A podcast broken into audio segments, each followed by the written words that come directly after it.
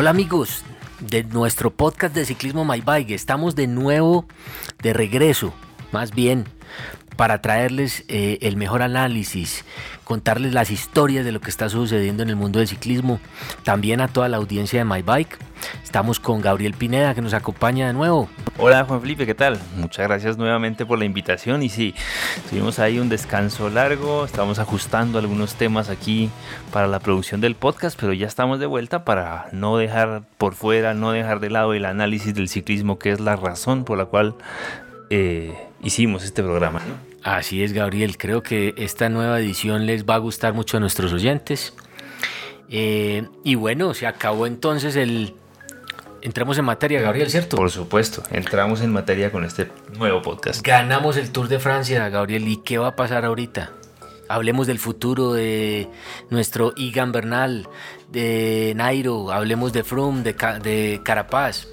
De cuáles son las perspectivas que vienen a futuro. Bueno, hubo un una enorme fiesta. El 7 de agosto fue un día patrio, pero realmente el mayor festejo patrio que se dio fue a las 8 de la mañana en Zipaquirá, cuando fue el recibimiento a Egan Bernal. Eso fue una locura, ¿no? Egan Bernal, como ahí lo mencionó en sus redes sociales, estaba agradecido, él quería festejar con la gente, quería entrar en bicicleta, no quería llegar en ningún tipo de transporte lujoso ni nada, no quería políticos, quería compartir con la gente que lo vio montar bici desde desde que era niño, desde que se formó incluso en Zipaquirá, en Cota, en las pistas de ciclomontañismo, eh, con, con, Brandon, Brandon Rivera, Xiomara Guerrero y por supuesto Pablo Masuera. Pablo Masuera, el, el, manager del Specialized Tugo, que en su momento fue básicamente el abanderado de formar toda una camada de ciclistas que salieron del ciclismo de montaña, que algunos han ido al ciclismo de ruta y que han estado dando resultados.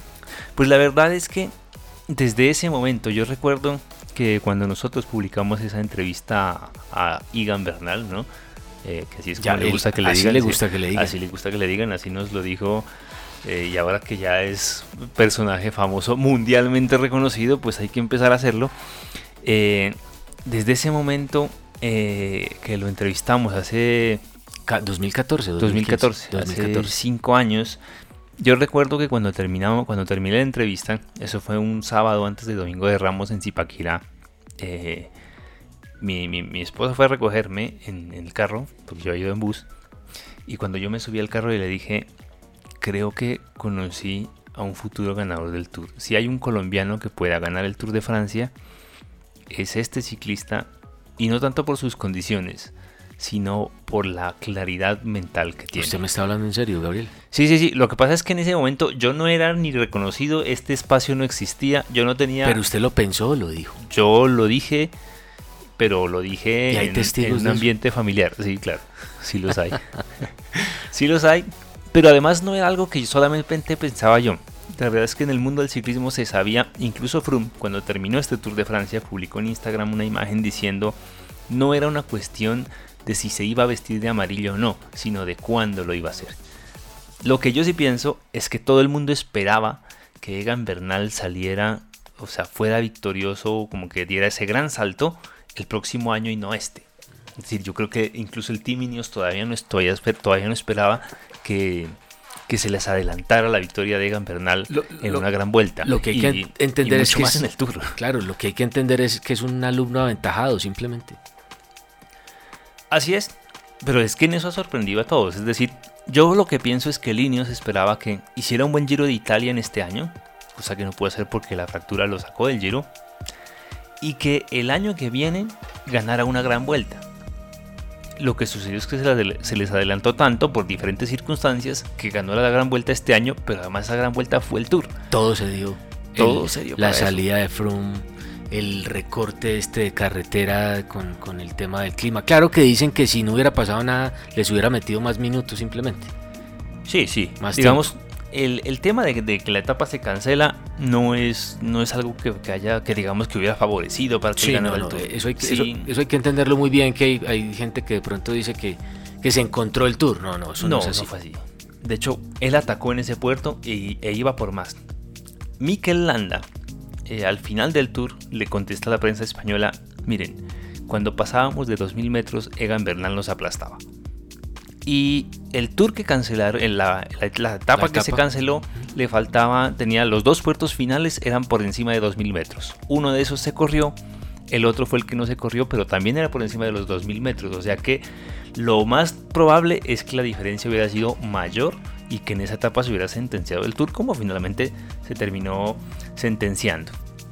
Pero realmente lo que sucede acá con Egan Bernal es que se adelantó incluso a las expectativas que tenía tanto el mundo del ciclismo en, Colombia como su equipo, pero desde antes se sabía que era un ciclista que le podía dar esos resultados al país. Bueno, esperemos que, que, que nos siga dando demasiados resultados porque lo tiene todo, pero, pero venga Gabriel, aquí hay una cosa. No podemos dejar a un lado que Nairo Quintana es, es el mejor ciclista que ha tenido este país, ¿sí? Eh, por todo lo que ha hecho, eh, por las vueltas que ha ganado. Eh, obviamente, obviamente Egan pues, ha, obtenido un resultado extraordinario que ningún ciclista había hecho en la historia del Tour, pero no podemos desconocer lo que es Nairo Quintana. Por supuesto, es decir, uno no puede decir como mucha gente lo dice ya que, que, ah, es una leyenda viva del Tour.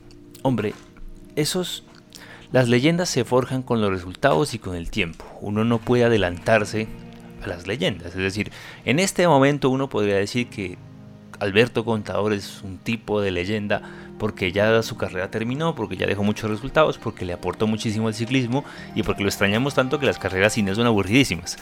Porque es que nadie ataca.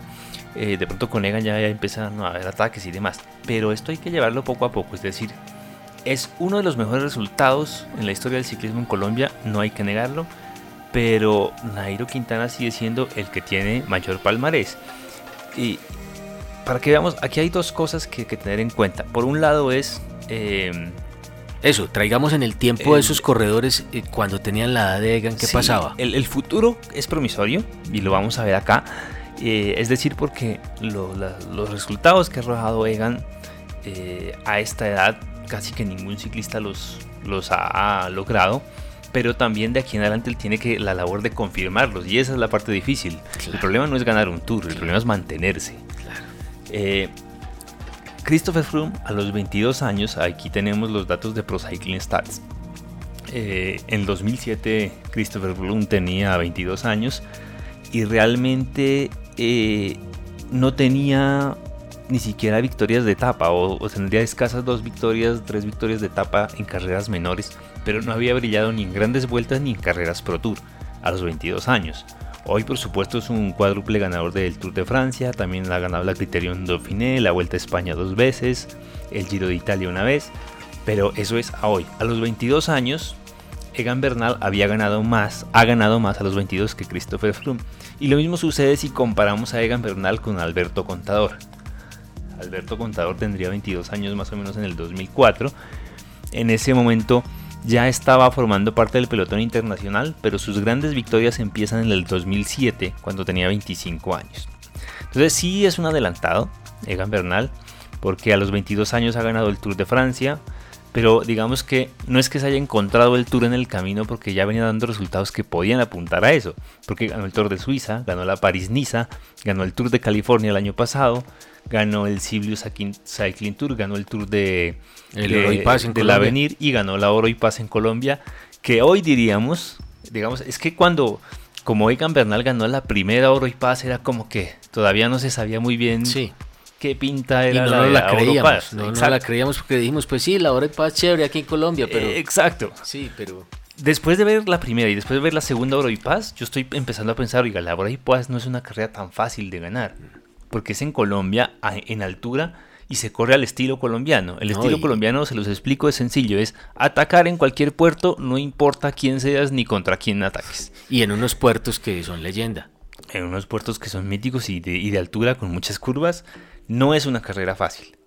Entonces, eh, claro, si lo comparamos un poco, aquí voy a pasar con, con, con Nairo Quintana, con, eh, en cuanto al palmarés que tiene en la actualidad Nairo Quintana, pues Nairo Quintana sí, efectivamente sigue siendo el ciclista con más victorias de etapa en Colombia y sigue siendo el ciclista con más victorias de vueltas para Colombia. Es decir, tiene el mejor palmarés, sigue siendo eh, el gran representante del ciclismo, ha ganado, las, ha ganado dos grandes vueltas y una serie de vueltas de unas semanas. Y Nairo sigue siendo el que abrió el camino.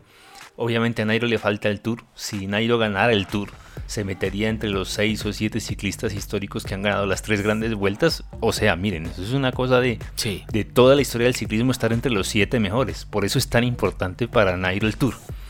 Que no se le ha dado, pero por ahora Nairo sigue siendo el principal ciclista que tiene Colombia. Bueno, Gabriel, ¿qué va a pasar entonces em, con Nairo y con los que salen del Movistar? Bueno, aquí tenemos el año que viene. Incluido Winner. Sí, y el año que viene es un año de, de muchas preguntas y expectativas en torno a la configuración de los equipos de ciclismo. Ya se ha anunciado que Nairo va a salir del Movistar.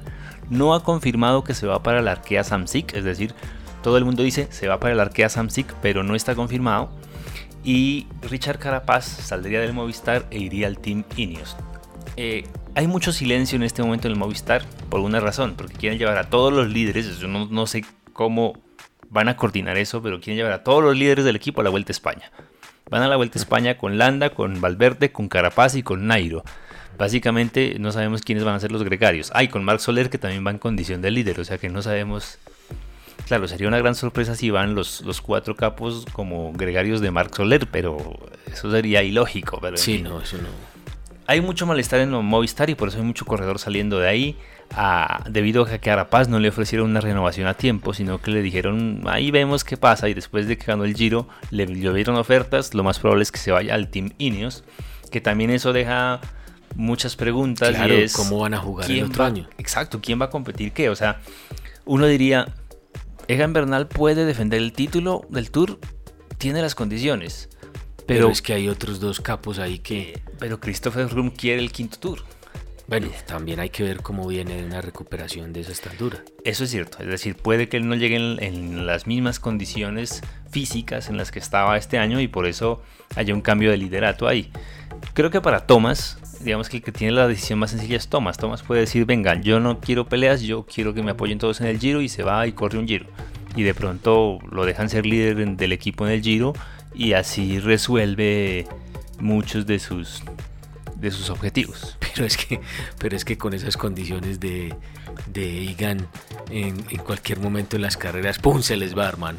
Eh, sí. Eso sí, pues. Sí. Ahora, y si él tiene con qué, Sí, pero él no puede competir en las tres grandes porque eso, no, no, eso es imposible. Obviamente. Pero obviamente el técnico y los técnicos de líneas deben estar pensando. Es decir, tenemos un corredor con estas condiciones, ¿lo aprovechamos o no? Y ya depende de...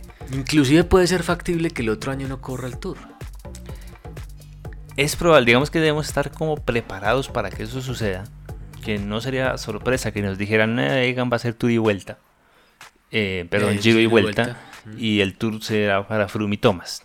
Es posible, por el tema del, de que Froome buscaría el récord del quinto tour y por el tema de que así también dirían, bueno, el incentivo es que Egan empiece a ser ganador de grandes vueltas también. se la puede jugar de esa manera. empiece a sumar esas, Y pues por la otra razón es que el equipo es británico y él es colombiano y los otros dos son británicos. O sea que ahí pues tenemos todas las de perder. Bueno, Gabriel, Panamericanos. Nuestra Mariana, la sensación, de nuevo, se recuperó el año pasado. Eh, se acabó de recuperar este año, perdón, de una lesión que tuvo el año pasado. Y de nuevo nuestra, nuestra Mariana Pajón, hombre, en primer lugar en los Panamericanos. Va con toda para los Olímpicos. Es sobre todo la felicidad que deja esto, porque ella estuvo ya en los mundiales, en la última parada del Campeonato Mundial de BMX, no tuvo el mejor resultado, pero, pero pues el objetivo allí era seguir ganando en, condición. Pero realmente el oro panamericano es importante, sobre todo porque los panamericanos no son, porque uno a veces piensa que los panamericanos pueden ser por poca cosa, pero realmente es que no, es lo mismo panamericanos que bolivarianos, porque es que aquí sí entran México, Canadá, Estados, Unidos. Entonces los, la, la actual campeona del mundo, que obviamente no es Mariana porque estuvo lesionada, el actual campeón del mundo está ahí y Mariana Pajón termina venciendo e imponiéndose sobre las demás. Es decir, que aquí es un resultado que hay que festejar, que es importante y que nos da pues buenas expectativas para lo que viene de cara a los Juegos Olímpicos. Yo no sé qué tanto en el BMX el, eh, juega o no la edad, no, no, recuerdo la edad que tiene Mariana Pajón, pero creería que puede llegar en condiciones de competir nuevamente por la medalla de oro en los Juegos Olímpicos, de mantenerse este nivel, ¿verdad? Sí, sí, Mariana tiene todo para, para hacerse de nuevo una, medalla de oro en los Olímpicos y, usted sabe que pues que la disciplina y, el entrenamiento de una deportista de este nivel es otro cuento. Así es, no, además la, la, la disciplina eh, creo que es la principal bandera de Mariana Pajón, la forma como entrena, casi que se prepara a tope para todo y eso pues ha dado resultados. Así es, Gabriel. Bueno, eh, sigamos con, con el tema de, de Nairo. Volvamos un poquito al tema de Nairo. Volvemos a hablar de Nairo y de, Movistar, ¿verdad? Del Movistar. Nairo, Winner. ¿Qué es lo que sucede aquí? ¿Cuál es ese panorama en, en, esos equipos, que, en el equipo que podrían estar?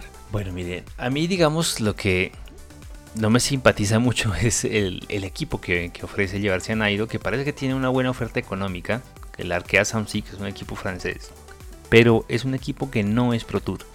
Y es un equipo que, que, no, que no corre las grandes vueltas ni el calendario Pro Tour, a no ser que tenga invitación. Siempre lo invitan al Tour, pero eh, si no lo invitan, corre las carreras continentales, es decir, las carreras que corre un equipo como el, como el extinguido Manzana Postobón, como un GW Shimano, si no estoy mal creo que es Continental Pro, es decir, es un equipo de segunda categoría.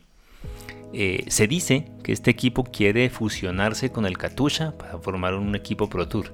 Pero el Katusha, si el Katusha consigue un patrocinador distinto, se quedaría con la licencia y dejaría el Arkea Samsic por fuera. Entonces hay muchas cosas por confirmarse ahí. O sea, podrían quemar a Nairo si, si, las cosas no pintan como con la fusión que tú dices, ¿o qué? Eh, sí no, digamos que en medio de todo hay una ventaja. Y es que Nairo, al no estar obligado a correr toda la temporada del Pro Tour tampoco, eh, podría dedicarse a prepararse única y exclusivamente para el Tour de Francia. Que es donde este equipo sí está invitado porque es francés y porque es de los invitados. ah, ya, ya, entiendo. Entonces, entiendo de pronto las, las conveniencias. Puede tener algo interesante ahí. Lo malo es que no lo veríamos en el resto del Pro Tour. Posiblemente, digamos, no lo veamos en la Colombia Pass, por ejemplo. Entonces, eso, eso ya habla de otras características. Por supuesto, seguiría ahí con, con Winner Anacona de, compañero y como gregario, eh, que es como, incluso creo que Dyer Quintana ya confirmó para allá. ¿Qué es lo que sucede? El primero de agosto de cada año se, abre se abren los fichajes en el ciclismo, o sea, ya están abiertos. Ya han empezado a confirmarse algunos, como Nibali que pasó al Trek y otras renovaciones que ha habido. Mikel Landa ya va para el Bahrain Mérida. Eh, pero del Movistar no se sabe nada justamente porque al parecer, lo que intuimos desde acá, es que quieren dejar que pase la vuelta a España para evitarse cualquier... O sea, yo lo que creo es que va a haber un, un, problema, como un, un, semi-escándalo, un revolcón en el Movistar, y eso esperan que sea mejor después de la vuelta a España que antes, porque porque si no en la Vuelta a España van sin cabeza. Y, la Vuelta a España es de ellos, del Movistar. Que en el Tour ya tuvieron ese mismo problema, es decir, en el Tour no hicieron nada ah, y hubo un debate interno de quién era el líder y quién no. Eh, Valverde fue como gregario y realmente tiró del grupo 200 metros en todo el Tour, literal 200 metros en todo el Tour. Entonces eso, hay un malestar en ese equipo que realmente no creo que les convenga para la Vuelta a España y esto los va a terminar afectando en, todo, en todos los sentidos. Sí, para ir más tranquilitos a la Vuelta a España. Así es. Y ya tomar decisiones. Bueno. Eh, pasemos a noticias más amenas. Bueno, pasemos a otras noticias, Gabriel. ¿Cómo le parece que regresa en el 2020 eh, el Enduro World Series? Sabemos que en el 2018 estuvo en Manizales, en una de las paradas, y, y el próximo año, el 2020, va a ser la primera para el Enduro World Series 2020 en Manizales. De nuevo en las pistas de Manizales. Todo liderado por Chigüiro, por Jorge Mario Jaramillo. Eh, hombre, a todos los amantes de, este deporte, eh, pues eh, que estén muy pendientes, pues porque uno puede entrar como aficionado y correrlo. ¿Y en así también? Sí, claro. ¿Puede correr un aficionado? Yo, corrí el año pasado. En el World Series con los duros del mundo. Con todos los duros del mundo, con Sam Hill, con los franceses, eh, estuvo Marcelo aquí defendiendo su casa. Marcelo corre enduro también. Sí, Marcelo entrena mucho en enduro. Y muchos de los corredores del mundo de downhill eh, hacen enduro. Puede que no competitivo, pero sí, sí lo practica. Pero es parte de la práctica y en casos, en casos especiales como este podrían competirlo. Y, esto supongo que se ata a las fechas de la feria de Manizales o es por ahí cerca. ¿o? No, no, no, Gabriel. Esto más o menos va a ser por los lados de Semana Santa, por, el tiempo de Semana Santa, marzo. Eh, y usted sabe que la feria es los primeros 7, 10 días de, enero. Los segundos 7 o 10 días. Sí, la primera o segunda semana. primero es el carnaval de negros y blancos y después. Y después sigue la Feria de Manizales. Aquí cada uno le hace propaganda a su tierra. Ah, sí, es, que, es que de pronto los oyentes no saben, somos un pastuso y un manizaleño hablando de ciclismo. Hablando de ciclismo mundial. Así es esto.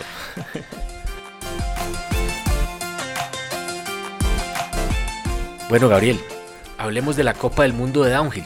Sí, que terminamos encarretados con esto, el, tour y el giro se nos atravesó y entonces se nos perdió un poco, pero bueno. Le cuento que viene pues la última parada, la final. Snowshoe, Mountain Resort en West, eh, West Virginia. West Virginia, así es. Esta pista pues en los Estados Unidos mm, es la última parada. Le cuento un poquito cómo van, cómo va el ranking de corredores. Eh, Luis Bruni va en el primer lugar. Luis Bruni del, del Specialized, del Team Specialized. En segundo lugar va Troy Brosman de Canyon. Tercer lugar Danny Hart, uno de, los corredores pues más, más admirados y seguidos por la audiencia. Y en cuarto lugar eh, uno de los corredores que revelaciones, eh, el francés eh, Pierrot. Estos son los cuatro corredores. Queda pues este último, este último round en West Virginia, Snow Show, Estados Unidos. Y pueden pasar muchas cosas, Gabriel. Luke Bruni, pues eh, en, los últimos tiempos ha sido el, corredor estrella en la Copa del Mundo, pero este Pierrot no se va a dejar eh, robar tan fácil en la última carrera su, campeonato mundial. Entonces, vamos a ver cómo se comporta el tema. Están cerca eh, a nivel de puntos y hay, hay, muchas opciones de que en la válida, en la parada que quede, tengan opciones de aventajarse, de cambiar de posición, de... Sí, sí, si en esa última parada eh, Pierrot gana la carrera eh, y, suma más puntos que, que Bruni, queda de campeón. Por eso es que está tan emocionante el último la última parada. O Miremos un poquito las estadísticas. Están muy apretados en, puntos entonces. Sí, em, eh, Bruni, Luc Bruni de Francia, del Specialist Gravity, estamos hablando de, de 1757 puntos. ¿sí? Troy Brosman tiene 1474. Eh, Danny Hart 1421, muy pegado. Eh, y Pierron, Amaury Pierron, 1392. Eh, Aquí el tema es eh, los puntos que usted coge si queda primero, segundo, tercero, ¿sí? O sea, le tiene que ir muy bien a Bruni para mantener su liderazgo, pero si no le va tan bien y baja un tercer, cuarto puesto y, y, Pierrot queda de primero, puede llegar y lo mismo. O sea, tienen, tiene Habría que entender muy bien, y, lo, prometemos tenerlo para un próximo podcast, eh, los puntos a qué se deben, para que la audiencia entienda mejor qué pasa cuando queda primero, de segundo, si hay puntos adicionales que se ganan en las clasificaciones, ese tipo de temas. Sí, los puntos son obviamente por las, por las posiciones y en las, en las preclasificaciones también se acumulan puntajes. Generan puntos. Eh, sí, sí, lo, que yo veo acá es que, sin ser experto en el tema, que eso sí se lo pregunto más bien a ustedes, em, vienen a, competir casi que en territorio neutral. O sea, termina la última válida en Estados Unidos y compiten un francés, un australiano, un británico y bueno, dos franceses realmente. Eh, ¿Eso qué tanto puede influir? Es decir, eh, ¿la localía aquí es importante? ¿Hay algo que pues, jala para ese lado. Pues para nadie es un secreto que, por ejemplo, para los franceses y los británicos que se pueden mover en Europa por cualquiera de las pistas y se pueden mover muy bien. Pues ellos entrenan prácticamente, Europa es el patio de su casa para entrenar. Se conocen todas las pistas de Europa. Las pistas, exactamente. O se conocen mejor las pistas de Europa. Y estamos hablando de bike parks, pues que, que, tienen unas pistas muy definidas y que las entrenan con, con regularidad. El que sea en Estados Unidos creo que es muy estratégico para una final. O sea, va a ser un show bien interesante. Bueno, le cuento también de Marcelo y Rafael. Por ese lado, Troy Brosnan sería mi favorito a ver si logra desbancar a Luke Bruni. Bueno, yo creo que... Porque ya con eh, Greg Minar, que era mi, mi, mi apuesta de este año, yo creo que ya no se mueve del octavo puesto, pero terminó en top 10, ¿no? El sudafricano. 38 años. En 38 años, sudafricano sigue en el top 10. Eso es, que eso, es, estamos, estoy cerrando un buen año. ¿sabes? Esos son unos añitos, Gabriel. 38 años. Bueno, ¿y qué ha pasado con Rafael y Marcelo Gutiérrez? Bueno, Rafael y Marcelo estamos hablando que en este momento en el ranking tenemos a Rafael Gutiérrez en la posición 25, subiendo un, una escala, mm, subiendo, sí, subiendo un ranking en, la pasada carrera, y a Marcelo Gutiérrez en la posición 39, donde bajó tres posiciones. Bueno, se mantienen, digamos que, bueno, eh, sí, Rafael pero, se mantiene en el top 30, digamos. Pero, es el primer año que Rafael eh, entra por encima y posiblemente termine por encima de ah, Marcelo. o sea que se puede esperar mejores resultados a futuro de Rafael de seguir así las cosas. Sí, sí, sí, sí, sí, ¿por qué no? ¿Por qué no? Bueno, no, recuerden seguirnos en, en, en, en, nuestro podcast de ciclismo My Bye. Nos encuentran con esta nueva edición en YouTube, en Spreaker, en Spotify. En, estamos en Deezer también. En Deezer también estamos y en Apple Podcast nos encuentran también. Eh, nos pueden escribir con sus comentarios o temas que quieran que revisemos a eh, podcast arroba